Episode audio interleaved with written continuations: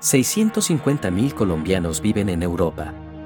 Son los latinoamericanos europeos más numerosos.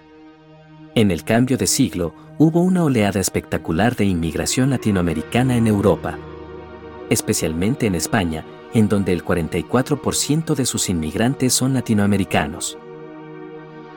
Solamente un dato, los ecuatorianos viviendo en España pasaron de 4.000 a casi medio millón del 1998 al 2004.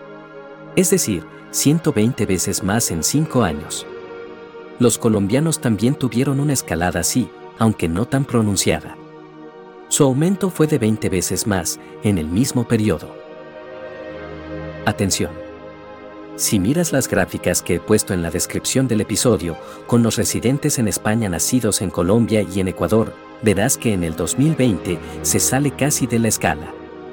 Eso es porque quien elaboró la gráfica incluyó para ese año no solo los residentes con nacionalidad colombiana, sino también los residentes nacidos en Colombia ya nacionalizados como españoles.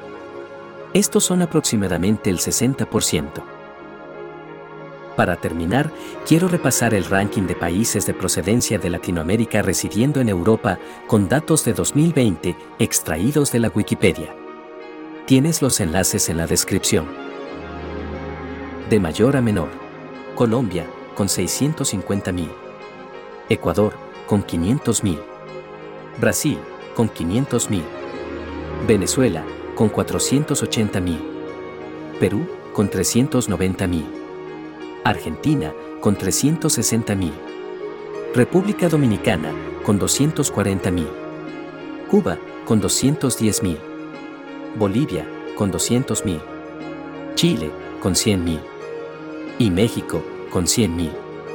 Los otros países latinoamericanos están ya muy por debajo.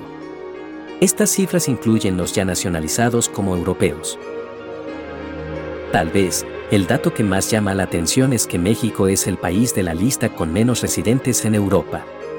Siendo que es el país hispanohablante más poblado, con 130 millones de habitantes. Ecuador está en el extremo contrario. Siendo que tiene una población de solo 18 millones, tiene medio millón de paisanos en Europa. Lo de México se entiende muy fácilmente. La mayoría de mexicanos emigran antes al país vecino del norte, que queda mucho más cerca, al menos geográficamente.